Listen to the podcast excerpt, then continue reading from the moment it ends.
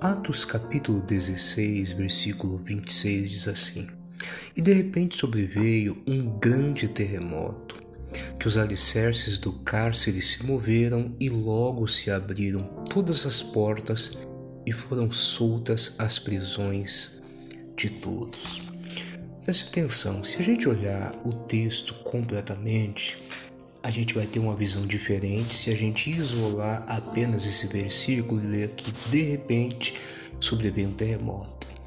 Se você olhar um pouco atrás, você vai ver que Paulo e Silas estavam pregando o evangelho, expulsaram o demônio de uma moça e por conta disso eles foram perseguidos, foram presos, foram açoitados, apanharam, tiveram seus pés presos no tronco e a Bíblia diz que a todo ali machucado, com o corpo todo doído, eles começaram a orar, a louvar e a adorar a Deus.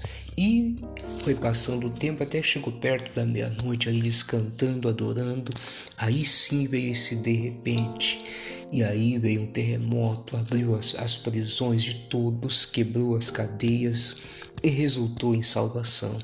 Mas o que eu quero chamar a sua atenção que há uma diferença entre acontecer algo de repente e acontecer algo por acaso.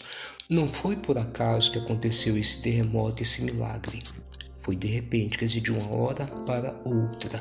E por que eu digo que não foi por acaso? Porque eu tinha ali oração, louvor, adoração a Deus, aguentar firme todas aquelas pancadas e não esmorecer. Onde que eu quero chegar? Que às vezes nós nos enganamos, nós achamos que as coisas vão acontecer por acaso, não vão.